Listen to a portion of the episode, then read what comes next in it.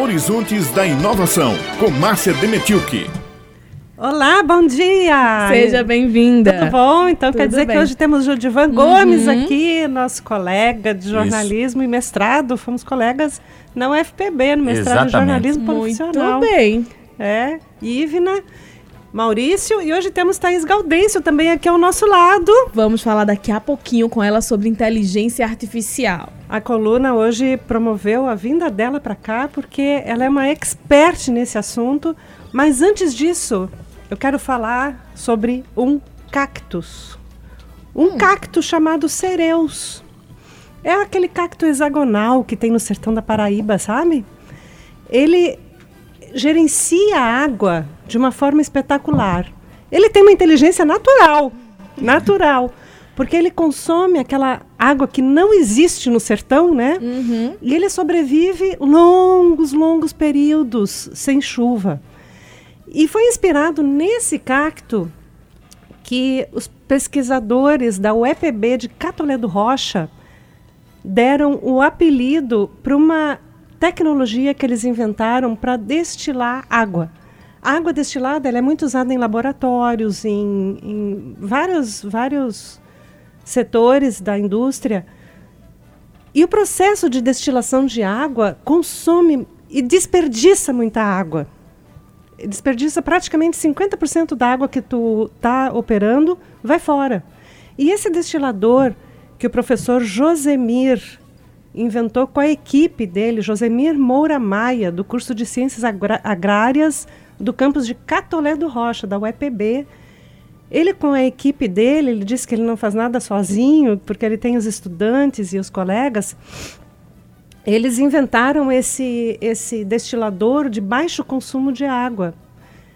Patentearam esse equipamento, a UEPB patenteou, e, coisa muito difícil para ocorrer, eles licenciaram para a indústria.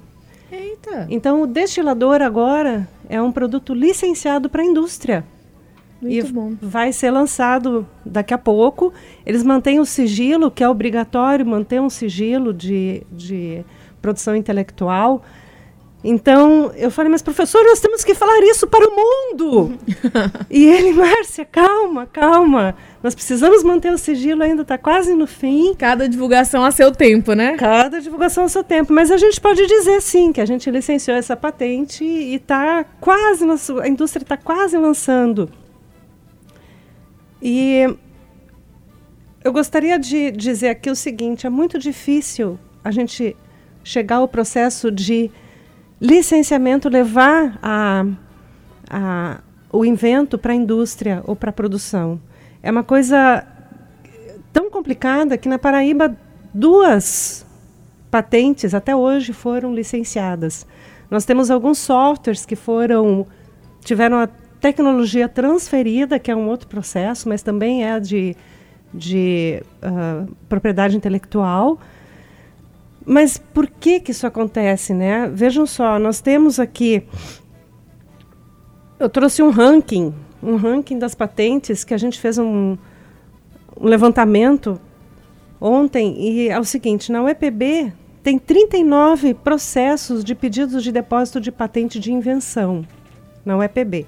Na UFPB, a UFPB já tem 279 patentes registradas. E tem um software negociado e um software que foi doado, que é o Velibras. Gaudêncio está aqui, Thaís está aqui e trabalhou no Velibras também. Ahn, na UFCG tem 236 patentes até o momento e a UFCG está num processo de negociação de nove patentes de licenciamento, de nove patentes.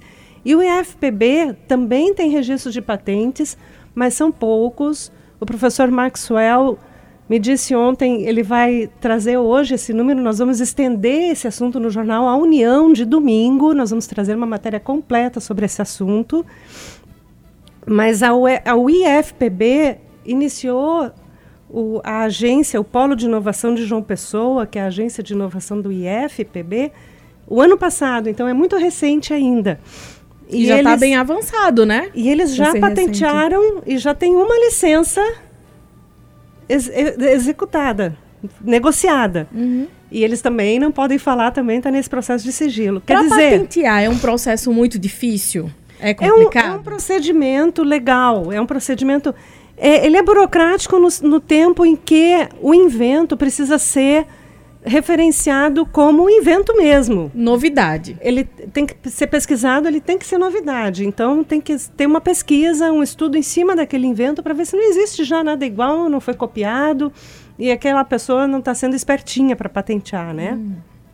Mas, Márcio, qual é o maior entrave para conseguir esse licenciamento?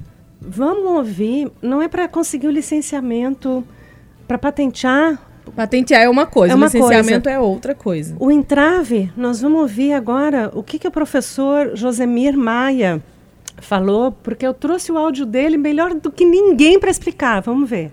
Isso é um dos gargalos. O gargalo que eu sei, o que eu entendo como um gargalo principal, é das universidades não terem o mesmo linguajar que um empreendedor, que um empresário. A gente conversa em são duas línguas meio que diferentes e aí a gente não consegue se entender. E uma outra também é o tempo de desenvolvimento. Então, o empreendedor ele tem muita pressa e ele não tem muita disponibilidade em, em esperar a coisa desenvolver. E isso é complicado, né? Essa, não ter essa noção da necessidade de desenvolver, de aprimorar uma determinada técnica ou processo ou tecnologia e pegar ela um pouco verde para acreditando que vai amadurecer. O empresariado ele não tem no Brasil muito essa noção de que pode pegar algo e desenvolver e aprimorar e melhorar ao ponto de lucrar com isso depois, tendo um retorno adequado. Então, Judivan, esse é um dos fatores que ocorre. O fator de mercado, o mercado é, é muito exige, ele é, ele precisa do, do processo com muita agilidade, muita rapidez.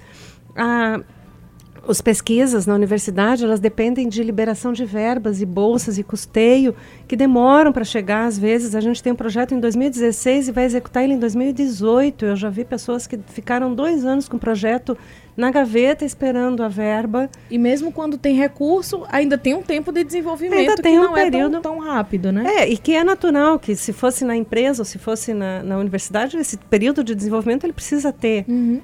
Tu queria falar mais alguma coisa, Judivan? Não, é, é, a Sonora esclareceu aí a, a minha pergunta, o meu questionamento. Agora nós vamos ouvir qual é a solução que o professor encontrou lá em Catolé do Rocha e o que está acontecendo lá. Vamos ouvir e já vamos ouvir para encerrar essa nossa coluna de hoje. Vamos ver. E eis então uma das soluções que a gente está tentando fazer, né? Que é criar empresas com base em conhecimento científico, que é exatamente essas iniciativas de, de geração de startups. Então aqui, por exemplo, em Catolé do Rocha, nós estamos já startando uma empresa, que é uma empresa do setor hidropônico, que você, você recebeu aí o, o, o Instagram dela, né? A gente está em fase de formalização ainda, está muito em fase experimental, então a gente está adotando ainda ela como, como um, uma prototipagem experimento, mas muito em breve nós vamos já, já estar oficializados como, como empresa, empresa no formato de startup, né? E com certeza essa empresa ela vai absorver muito das tecnologias desenvolvidas pela universidade, porque ela nasceu já da universidade, entende?